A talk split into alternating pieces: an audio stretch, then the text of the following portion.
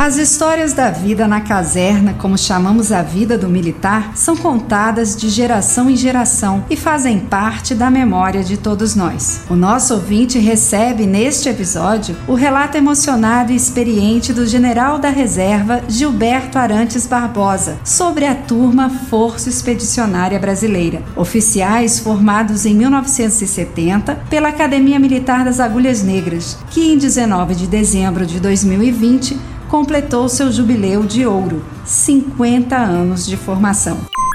Braço Forte, o podcast do Exército Brasileiro. Agradeço ao General Arantes, é uma satisfação poder contar com a presença do senhor e levar aos nossos ouvintes a experiência e o pioneirismo da turma FEB da AMAN. Obrigado, Major Silva, soldado Mariano, por se prontificarem em vir aqui na minha casa para essa gravação. O ideal teria sido ir aos estúdios do Seconsec com mais tecnologia, com mais recursos, mas infelizmente não foi possível, porque fiquei adoentado. Para começar, desejo registrar que os integrantes da turma Força Expedicionária Brasileira se sentem agradecidos e orgulhosos pela total atenção que o comando do Exército por intermédio principalmente do Seconsex, vem dando ao nosso projeto de apresentar uma pesquisa histórica sobre as origens e criação da turma Força Expedicionária Brasileira, que se materializou em 19 de dezembro de 1970 com a declaração de 267 aspirantes oficial do Exército Brasileiro.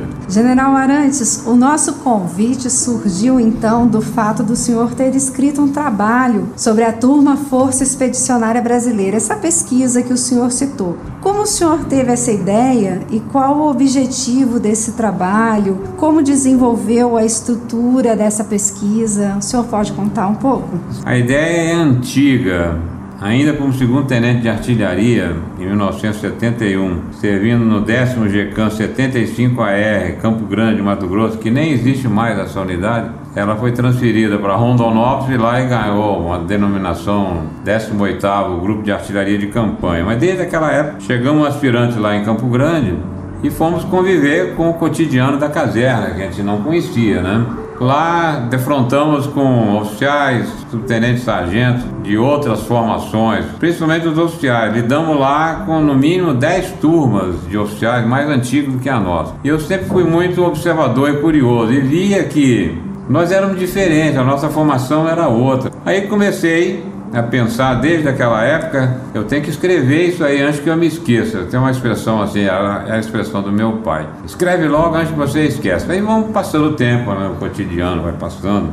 E somente agora, mais recente, incentivado por todos, mas em particular eu quero citar aqui o, o Ferrarese, o Salvador, o Eino, o San e o Astério, que foram meus baluartes nesse trabalho participaram ativamente desse trabalho, porque é um trabalho enorme. Depois que eu terminei esse trabalho, eu falei, não é possível que eu tenha conseguido fazê-lo, porque eu queria registrar historicamente qual foi a nossa saga desde que entramos na academia em fevereiro de 1967 até os dias de hoje, nos 50 anos, foram muitas lutas, muitas cruzadas por esse caminho. E eu precisava é, colocar no papel isso aí.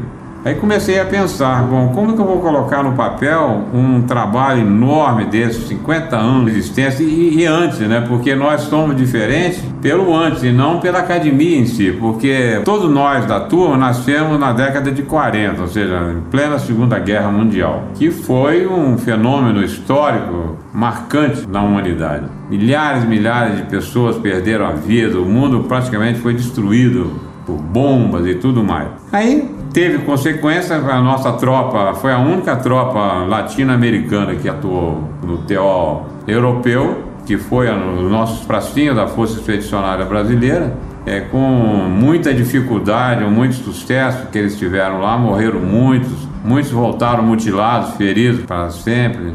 E uma coisa interessante que também sempre se nota que eles, os pracinhas, eles foram recrutados do Brasil inteiro. Isso é uma, uma, uma, um fato marcante. Tem pracinha lá em Santo Antônio de Pado, que é a minha terra, mas também tem em Campo Grande, Mato Grosso, tem Uruguaiana, em todo o Brasil. Aí mais tarde que eu fui fazer a correlação, que nós da turma FEB, pela primeira vez, também fomos recrutados, os cadetes, por esse mundo afora. Em 1967, nós tínhamos a divisão do IBGE, eram 20 estados e mais um Distrito Federal. Hoje nós somos 27 com o Distrito Federal, porque na época não tinha Acre, Rondônia, Roraima, Amapá, Tocantins, o Mato Grosso não era dividido. Então, dos 20 estados e mais o Distrito Federal, nós temos pela primeira vez na história do Exército Brasileiro um representante nosso em cada estado, a semelhança dos pracinhas. Então veja só como é que as coisas foram se juntando, né?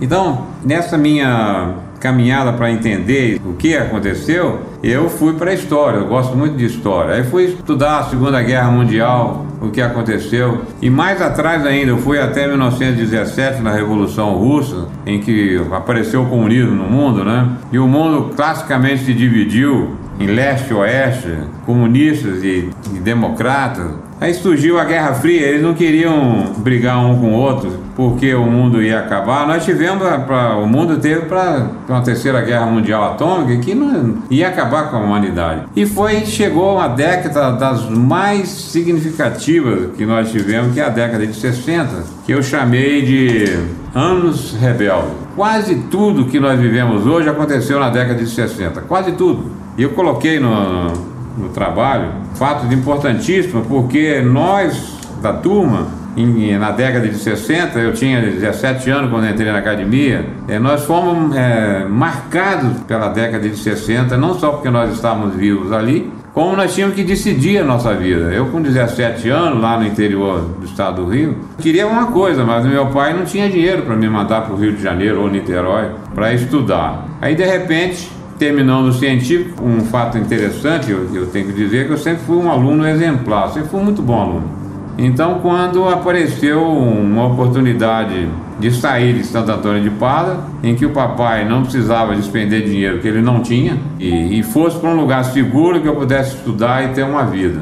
E assim foi. A década de 60, ela é incrível, incrível como era o ingresso desses jovens, assim como o senhor, né, com 17 anos, diante do reflexo desses acontecimentos? Um pouco antes, até o final da década de 50, 59, 60, 61, que não nos abrangeu, porque nós estamos um pouquinho na década de 60, mas um pouquinho à frente, nós entramos em 67. O nosso recrutamento foi em 1966. Até então, eu fiz um, um anexo na verdade, apêndice, né? Porque quando você é que faz trabalho, você faz um apêndice, né? O anexo Sim. é aquilo que você copia de alguém. Eu fiz é que o apêndice B, que é o efetivo de aspirantes formado pela academia de 1960 a 1984. Aí você olha, quem entrou na academia em 58, 3 anos, saiu em 60, teve um efetivo de 360. Aí ele vai diminuindo, quando chega o pessoal que entrou em 63, saiu em 65 só com 230. Em 66 não houve aspirante porque a academia passou para 4 anos, quer dizer, hoje é só o, o problema criado, né? Nós temos um, um hiato na academia militar que é a turma de 66. Não existe. Aí quem entrou em 64, em plena Revolução Democrática, saiu em 67, quando eu entrei na academia eles estavam saindo aspirantes, caiu para 210. A turma seguinte, 159. Outra turma, 168. Não tinha onde recrutar jovens. Por quê? Qual era a fonte que eles tinham? Eram os colégios militares e a preparatória. E naquela época nós tínhamos só sete colégios militares: Porto Alegre, Curitiba, Rio de Janeiro, Belo Horizonte, Salvador, Recife e Fortaleza. Esses colégios eles tinham que entregar jovem para a academia militar no efetivo mínimo que eles tinham. E esses jovens, de uma idade mais avançada do que nós entramos, a academia estava recebendo cadetes mais velhos e normalmente esse pessoal do colégio militar eram filhos de militares, de oficiais, subtenentes, sargentos. Não estava havendo a miscigenação com a nação brasileira. E diminuindo o número de pessoas. Então, na época. É... Ninguém enxergava como uma carreira. Não, né? não enxergava. Vocês não estavam passando longe lá, a não ser quem era filho que ia para lá. Então, é, a nossa turma começou a ser recrutada numa decisão do Marechal Lott, que era o ministro da Guerra, nessa época era ministro da Guerra, de fazer um simpósio enorme na academia, é, na ESM, no Rio de Janeiro, para saber o que está acontecendo. Aí começou a ter é, ideias incríveis, né? E uma delas foi que a minha turma pegou em 1966, chegaram à conclusão que não bastava os colégios militares nem as preparatórias, que elas não estavam sendo suficientes, nem o concurso de admissão, porque não aparecia voluntário para fazer o concurso de admissão. Então, eles criaram um, um sistema que foi chamado o Aviso 206, assinado pelo ministro da Guerra, que já era o, o Ademar de Queiroz, de que nos colégios reconhecidos pelo MEC, no meu caso, o Colégio de Pada, o primeiro colocado do científico, abalizado pelo seu diretor, eh, fazendo um documento próprio, seria aceito para se submeter não um concurso é, de provas, de matemática, e sim saúde, psicotécnico e físico.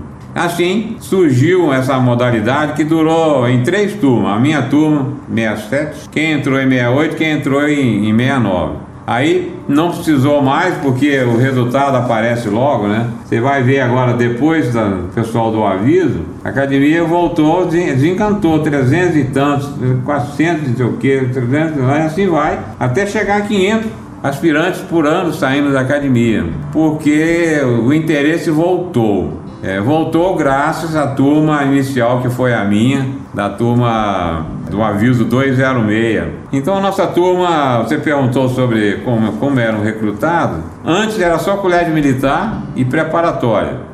Um concurso de admissão era previsto, mas nunca tinha candidato.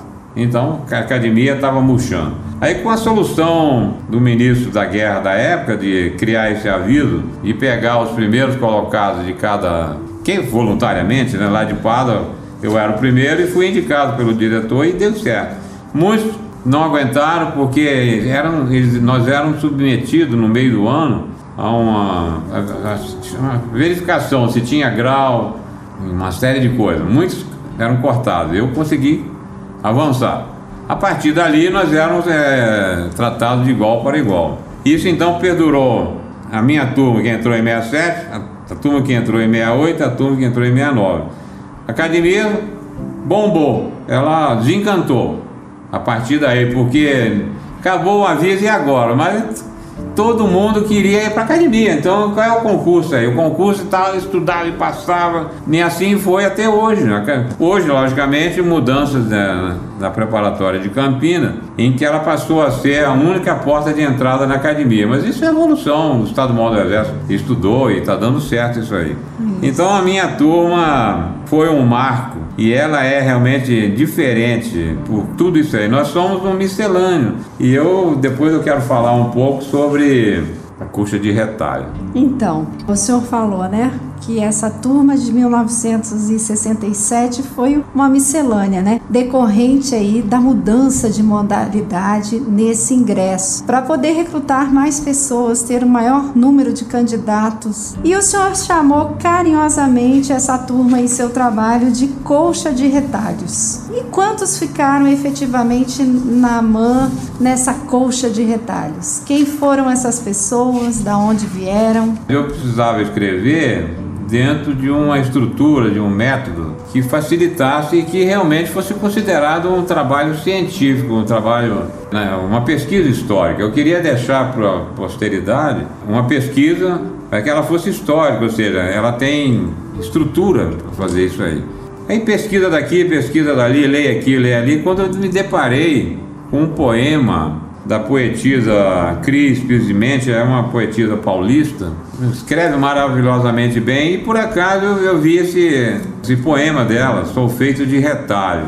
Eu falei, bom, a nossa turma é realmente um miscelâneo, ela é feita de retalho. É um retalho de um, um retalho de outro, nós somos tão diferentes das outras turmas porque nós não viemos só dos colégios militares, da escola preparatória, de concurso de admissão. Nós tivemos uma nova fonte de recrutamento que foi os alunos primeiro colocados das escolas desse Brasil afora, que foram chamados, que foram incentivados e muitos aceitaram, outros não. Quem aceitou e foi, foi submetido a um processo de seleção no meio do ano. Muitos tiveram que ir embora e eu fui entrando no Google, que é fantástico, e ele me direcionou Para o final de 1966, dezembro, o Correio Diário, que tinha no Rio de Janeiro, um grande jornal no Rio de Janeiro, que por acaso ele transcreveu uma, uma entrevista do coronel Irto Sandenberg, que era o chefe de gabinete da diretoria de formação, é, que a mãe era subordinada. Por não sei por que carga d'água ele conseguiu essa entrevista no jornal e lá dizia, o repórter perguntando para ele: chegamos a mil, estamos em 800, quantos candidatos totais para se submeter ao concurso de admissão? Aí ele disse: nós, nós temos 793 candidatos. Esses 793 estão incluídos o pessoal dos colégios militares, da preparatória, do concurso de admissão e principalmente os alunos primeiro colocados das escolas reconhecidos pelo MEC, pelo Brasil afora, que foram indicados pelos seus diretores com aval deles, dizendo que aquele aluno, Gilberto Arante Barbosa, foi o primeiro colocado, e os graus que eu tinha todo lá para submeter é, para a mãe. Então são 793. Desses 793, eu, eu era um deles. E fiquei até o dia 8 de fevereiro, que era que todo mundo se juntou lá na mão. O pessoal foi de trem, foi de caminhão, foi de charrete, foi o que foi. E lá nós nos juntamos. Quanto nós éramos lá naquele dia, dia quarta-feira de cinza? 433. Então, daqueles 793, só tinha 433 lá. Então, o que, que aconteceu com os outros? Ninguém sabe. Ou eles desistiram, por exemplo, o cara principalmente o pessoal do aviso, né, que era o meu caso. Fez o requerimento, o cara estudou no, no Colégio Campo Grandense de Ensino, no Mato Grosso e tal. Aí foi e tal, teve dificuldade. Ah, não vou nesse negócio não. Não teve compromisso de avisar a academia de que ele não, não queria mais aquilo.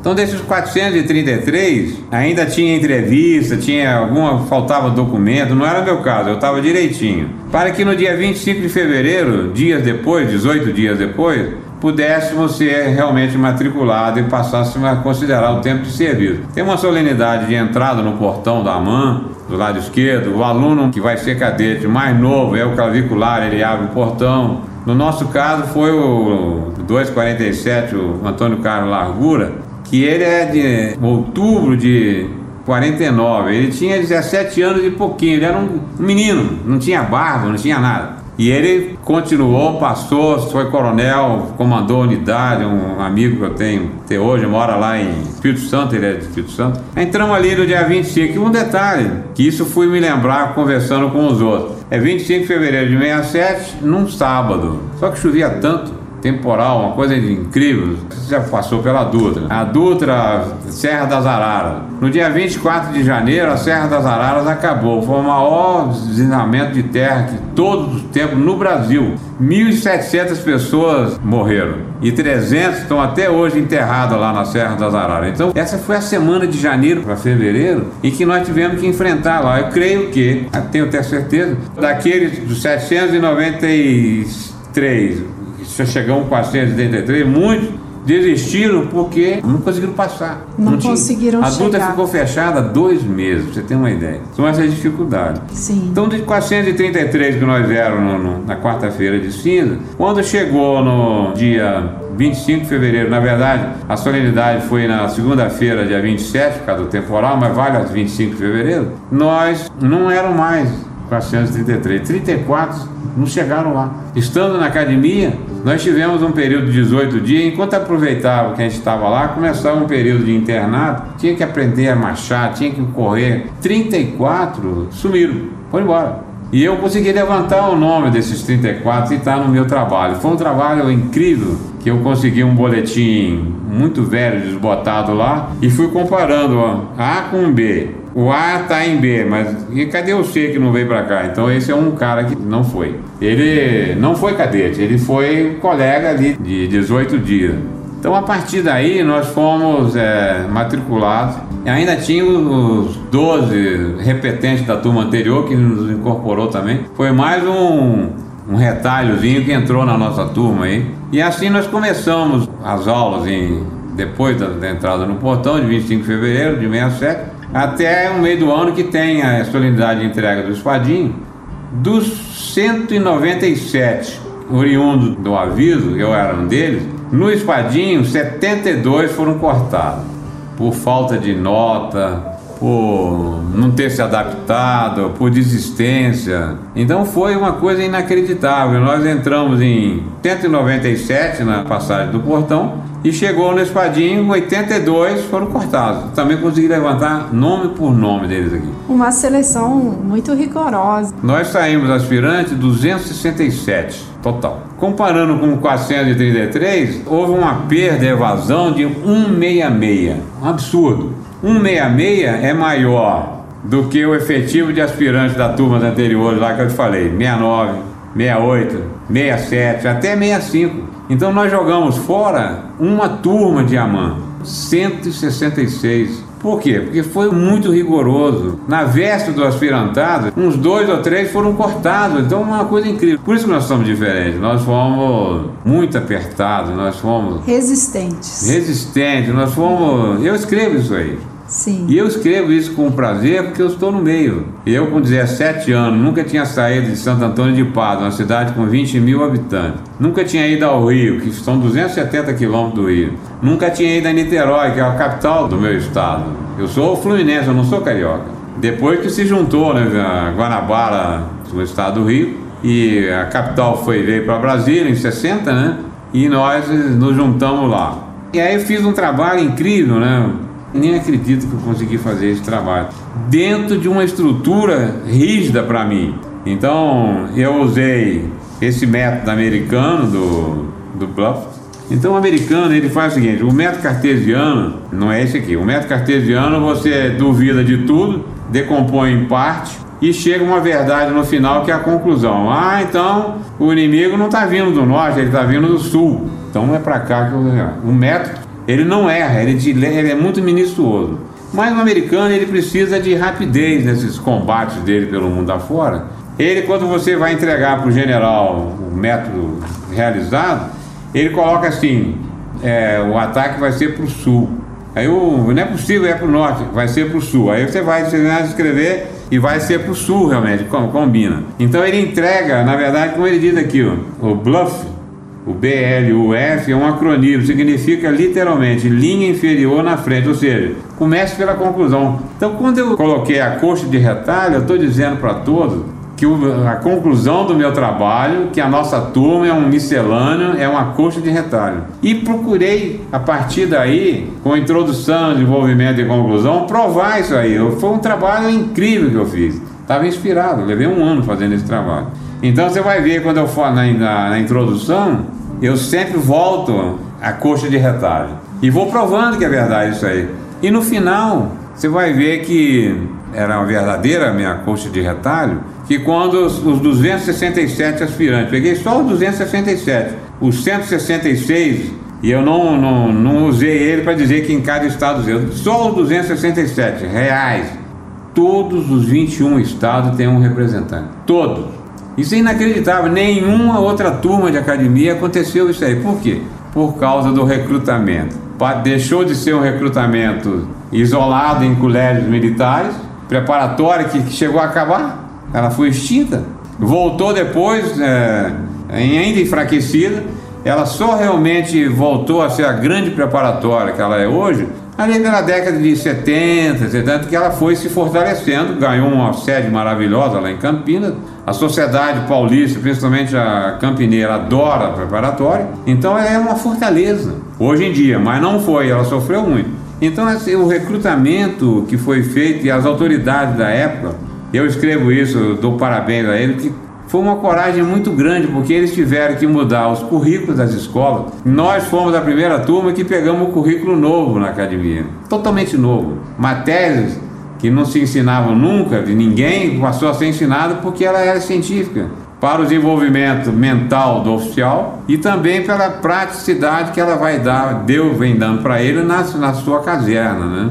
Interessante esse relato todo aí do senhor de notarmos, né, como é que funciona hoje o ingresso na escola preparatória de cadetes e consequentemente na AMAN logo após, né, que é um concurso a nível nacional aberto para o Brasil inteiro, mas impressionante como foi nessa época o amadurecimento desse processo de ingresso e tudo, até mesmo por consequências dos fatos históricos da época, da própria organização da sociedade e como isso foi ao longo do tempo amadurecendo, se desenvolvendo para chegar no que somos hoje, né? Nessa grande procura das nossas escolas militares para seguir uma carreira militar, né? Uma carreira que oferece é, muitas oportunidades em diversas áreas. Mas interessante também o senhor falar da colcha de retalhos, é, no sentido assim da manutenção das tradições, né? O senhor citou aí a passagem no portão, depois o senhor citou o espadim, e a gente fica curioso, assim, é, que a escolha, por exemplo, da especialidade de combate que o oficial vai seguir durante toda a sua carreira, ela é feita no terceiro ano da AMAN. E na turma de 1970, né, houve alguma situação diferenciada? Essa turma da coxa de retalhos, a turma que o senhor participou, em torno do que acontece hoje dentro dos quatro anos lá da Amanda, se houve alguma diferenciação nesse processo. O senhor mesmo escolheu a arma de artilharia, né? E isso permaneceu. É, como foi essa situação naquela época? É, pergunta ótima. O nosso recrutamento, eu falei que ele foi Brasil afora, é, muito semelhante ao recrutamento dos pracinhas para ir na guerra teó europeu. Você pode ir em qualquer estado do Brasil hoje, você vai encontrar um ex-pracinha, mesmo que tenha sido falecido, mas a família dele está lá, ou então um representante da minha turma. E, no Piauí tem um menino que veio de lá, assim como tem pracinhas lá. Então veja só, o nome da turma ele tem tudo a ver conosco. Isso nós incorporamos. Então fizemos o primeiro ano diferente porque no meio do ano 72 não prosseguiram, mas a partir daí voltou, nós não, não eram mais diferenciados dos demais.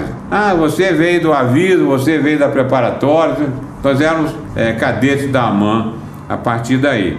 Aí veio o segundo ano, que é o segundo ano básico, você é promovido no segundo ano, é dividida, mistura da vez nas companhias e tal, e você vai somando pontos. Todo, todo grau da academia é somativo. Ao final de 1968, no final do nosso segundo ano, saiu uma listagem do cadete que tem mais pontos até o que tem menos pontos em ordem ali decrescente, essa relação, eu tenho ela até, ela vai servir para no início do ano seguinte, do nosso terceiro ano, antes do, do no meu caso, de me apresentar na ala da artilharia, eu passei primeiro, eu tinha que escolher, eu tinha grau para escolher, então num belo dia, você reunia todo mundo no cinema acadêmico, nós éramos 300 e poucos é, para escolher a arma. Aí número um, que era o Soares, que permaneceu como primeiro da turma até o final. Um rapaz é, oriundo do aviso. Ele é um rapaz extraordinário, saiu general, mora no sul. Ele era, era do aviso.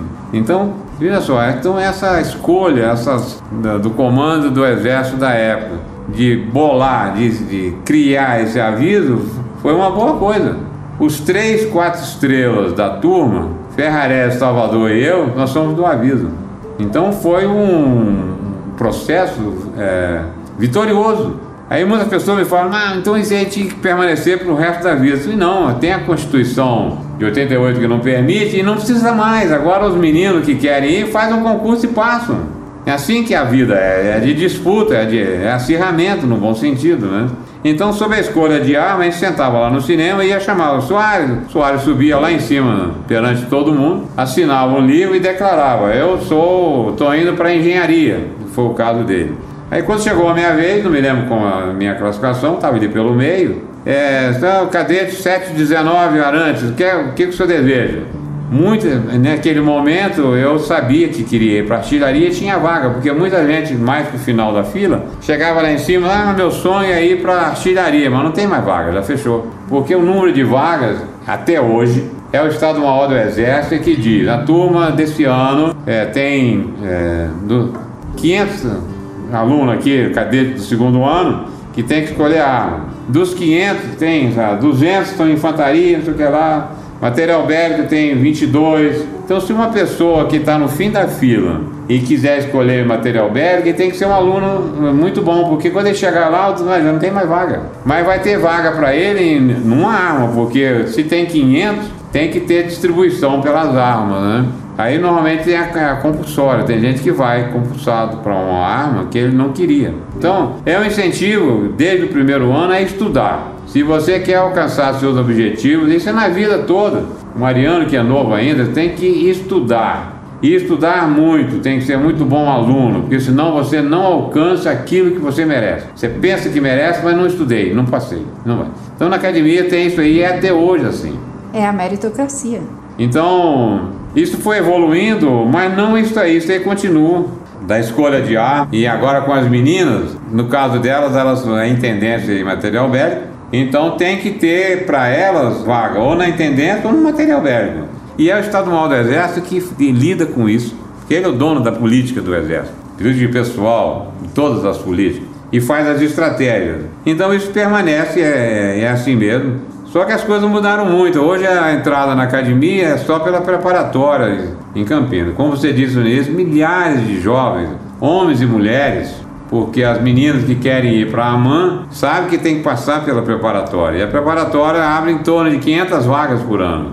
Passa um ano lá. Certamente vai haver uma, uma evasão. Não se adaptou, ficou doente, uma coisa ou outra, mas muito pouco. O sistema de formação de oficial é, combatente no Exército são cinco anos.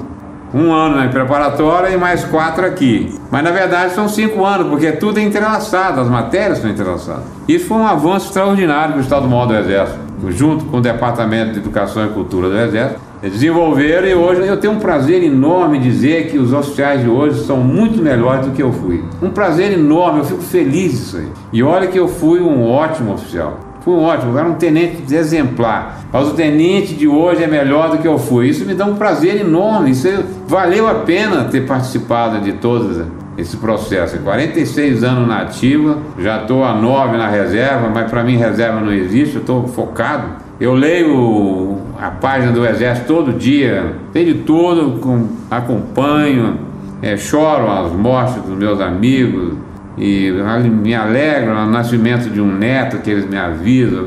Eu vivo, eu vivo o Exército de graças àquele década de 60 que fui recrutado, que fui para lá, sem saber o que eu ia encontrar. E dali eu fui para o mundo, o Exército me mandou para o mundo inteiro dois anos nos Estados Unidos, vivendo dentro de um QG, participando de decisões do americano. A gente percebe o sentimento do Senhor com relação a essa carreira, que o Senhor construiu lá atrás, saindo de Santo Antônio de Pádua e, e terminou aí como general do Exército, último posto aí da ativa, Sim. certo? É, o último cargo foi o secretário de Economia, Economia e Finanças, Finanças incrível aí. Permaneceu, né, até entrar na uhum. reserva e a gente percebe pela fala do senhor essa essa satisfação tão grande com a carreira que o senhor abraçou. Né? Isso é um, um relato não só a respeito do trabalho da turma Força Expedicionária Brasileira, mas um relato que vem incentivar muitos jovens a seguir essa carreira militar. Né? General Arantes, passados 50 anos da cerimônia da entrega da espada que o senhor viveu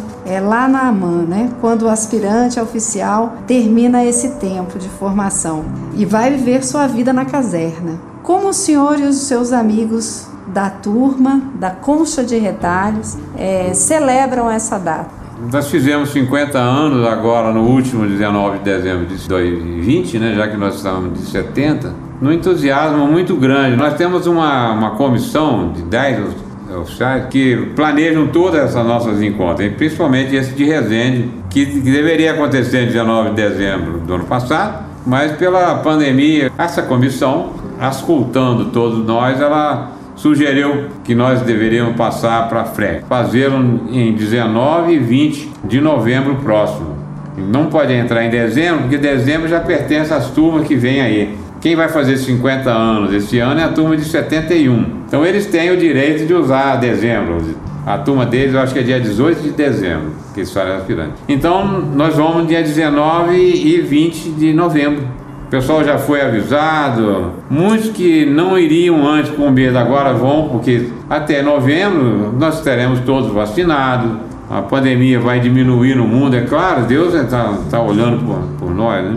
E no dia 20, pela manhã, nós vamos para a academia e vamos viver uma manhã acadêmica. Vamos no cinema, vamos discursar.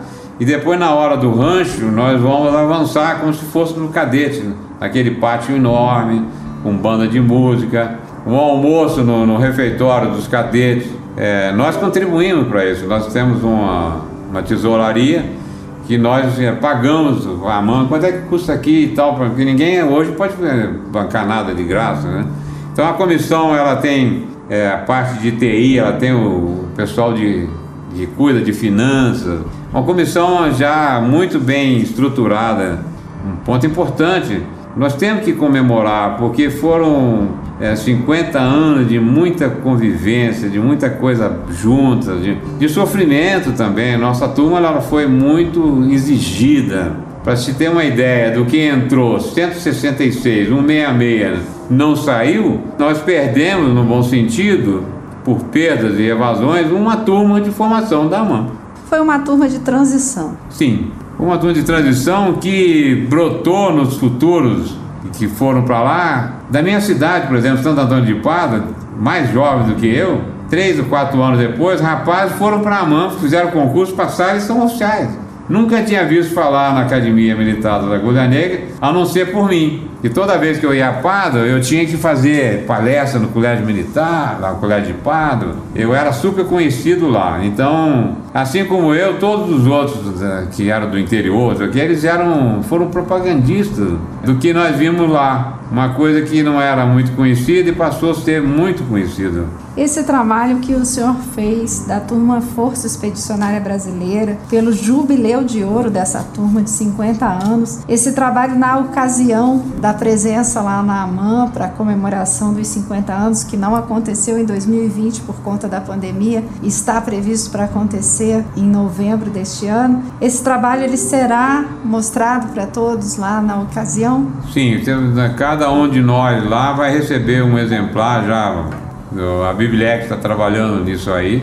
Então vai ser uma, uma, alegria enorme, porque não é um meu trabalho. Eu fiz questão de dizer que é diretamente comigo participaram é, Ferrarés, Salvador, San Genis, o Astério, o Enio. Sem eles não teria conseguido isso aí, porque eles, nós trocamos muitas ideias e eles me ajudaram muito com lembranças. Quando não tinha documento, o San Genis mesmo, que mora em Niterói, ele é de infantaria, tem uma memória inacreditável. Ele lembra de coisas que aconteceu no apartamento. Eu não me lembro nem que apartamento eu era. Passaram 50 anos. Ele sabia sobre tudo. Coisas que ele me contou me fez aguçar a curiosidade. Eu fui atrás e é verdade. Então o trabalho em si, é, não só o formato dele, bem diferente, eu acho que ficou ótimo, mas o conteúdo dele é melhor ainda, porque ele, ele não tem erro de número. Eu fiz questão de comparar A com B, B com C, esse cidadão aqui, sei o que, ele faleceu no ano e tal, não sei o que lá. Então o trabalho ele está correto, isso é importante, porque ele é uma pesquisa histórica. Essa pesquisa histórica, General Arantes, é um exemplo, uma demonstração dos valores e laços que unem os irmãos de farda, pessoas que, oriundas da sociedade brasileira, formam o nosso exército. O que o senhor diria para o jovem que deseja ser militar e ingressar no Exército Brasileiro hoje? Eu diria que, primeiro, tem que se esforçar, tem que ser bom aluno. Não, sempre foi assim, mas hoje em dia, com a concorrência enorme, não adianta simplesmente estudar, tem que estudar muito. Hoje em dia as possibilidades no mundo inteiro, elas são enormes profissões que existem hoje, que na minha época, 50 anos passados, não existiam. Então, um momento delicado dos 17 anos, 15 anos em diante, o aluno, ah, não sei o que eu vou fazer. Está errado, tem que saber sim. Primeira coisa que você tem que saber, você tem que estudar. Ah, eu vou estudar para o gasto. É errado, você não será, não terá futuro na sua vida. Eu sempre gostei de técnica. Tanto é que quando eu saí aspirante, fui para Campo Grande, Mato Grosso, que era uma unidade de artilharia de campanha. Na primeira oportunidade que eu tive, dois anos depois, eu fiz requerimento e fui fazer a escola de antiaérea. A minha vida quase inteira no Exército foi de antiaérea, técnica. Tanto é que eu fui é, fazer na França, por ter sido o primeiro colocado do curso, um curso sobre o míssil antiaéreo Roland, que era o máximo da época. Então a minha, a minha ânsia foi sempre atingir o melhor. Sempre fui muito bom aluno, graças a quem? A mamãe. a minha mãe, que está no céu, ela era danada comigo. Eu queria brincar, caçar passarinho. Até 10 anos eu morei na roça, não morei em Pado, morei na roça. E fui conhecer televisão em 1960 quando eu fui a Pado. Um espanto aquilo ali. Em 1960, a maioria dos jovens da minha idade que moravam em cidade sabia de coisa que eu nunca ouvi falar. Então eu sempre cheguei pela minha origem de morar lá na roça. Eu fiz o, primário na roça. A dona Lulu, que é a minha professora, uma pessoa boníssima, eu aprendi a ler e escrever com ela. Aí fui para Pádua, em 1960, porque não podia mais ficar na roça, para fazer o ginásio. Além disso, a mamãe danada, que Deus a tenha, alma maravilhosa, naquela época tinha o, a quinta série. Você só ia para o ginásio passando a quinta série ou então fazendo um concurso de admissão. Faltava 15 dias para começar as aulas e a mamãe, não, você tem que fazer isso. Eu sei nada, eu não sei fazer redação, sei nada. E não tinha uma prima que era professora, Maria Nilda, que também já falecida, uma pessoa boníssima. Ela dizia: Vinha, me empresta o Gilberto aqui. Em uma semana eu vou ensinar para ele o que, que é uma prova de admissão. Menina, foi de manhã, de tarde, de noite. Mamãe levava lanchinho lá para mim estudar. Passei no concurso de admissão, um dos primeiros colocados. E fui para o ginásio. Então, graças à mamãe, eu ganhei um ano. Por isso que eu cheguei na academia com 17 anos. Era para chegar velho, porque, cara, tá na roça, porque tem. Eu sempre cheguei atrasado nas minhas coisas e sempre saí na frente. Por isso que eu digo essa pergunta sua, não adianta ser mais ou menos. Hoje em dia, então, nem se fala. Não vale a pena? Vale a pena estudar. Quem não estudar e não for bom aluno também não está levando muito a sério. O mundo hoje é muito competitivo. A população mundial aumenta muito e aumenta muito. A tecnologia cada dia está mais diferente, está mais difícil. Então, se só estudar tecnologia, não, você precisa estudar o básico, você precisa entender a humanidade. E vale a pena a carreira militar? Totalmente, eu voltaria direto para lá, e para ser de artilharia, e para ser de antiaérea. Minha paixão, minha paixão é artilharia antiaérea, dos mísseis e foguetes e canhões também, moderníssimo que tem. General, então a gente chegou aqui ao final das nossas perguntas, mas aí eu queria saber se o senhor gostaria de falar mais alguma coisa. Durante a minha meu estudo para ver como que eu iria abordar essa pesquisa histórica, eu me deparei com um poema Dante que eu achei que representava a nossa turma. Eu vou lê-lo com calma, ele é, ele é pequeno, para que cada um de vocês é, meditem. É um poema de Cris Pisimente, é uma poetisa paulista extraordinária. Ela tem outros trabalhos que eu li todos eles. Sou feito de retalhos, pedacinhos coloridos de cada vida que passa pela minha e que vou costurando na alma. Nem sempre bonitos, nem sempre felizes, mas me acrescentam e me fazem ser quem eu sou. Em cada encontro, em cada contato, Vou ficando maior. Em cada retalho, uma vida, uma lição, um carinho, uma saudade, que me tornam mais pessoa, mais humano, mais completo. E penso que é assim mesmo que a vida se faz, de pedaços de outras gentes que vão se tornando parte da gente também. E a melhor parte é que nunca estaremos prontos, finalizados. Haverá sempre um retalho novo para adicionar à alma.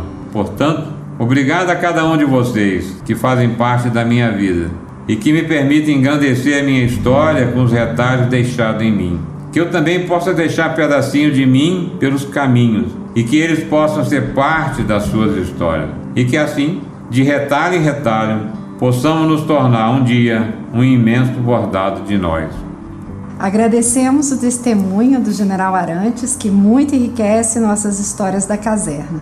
Sempre que pudermos, traremos essas experiências dos nossos militares para os nossos ouvintes. Obrigado, General Arantes. O Braço Forte termina aqui. O podcast do Exército Brasileiro toda semana traz um tema da Força Terrestre, das Forças Armadas e do Brasil. Acompanhe nas plataformas de acesso e no site do Exército. Braço Forte, o podcast do Exército Brasileiro.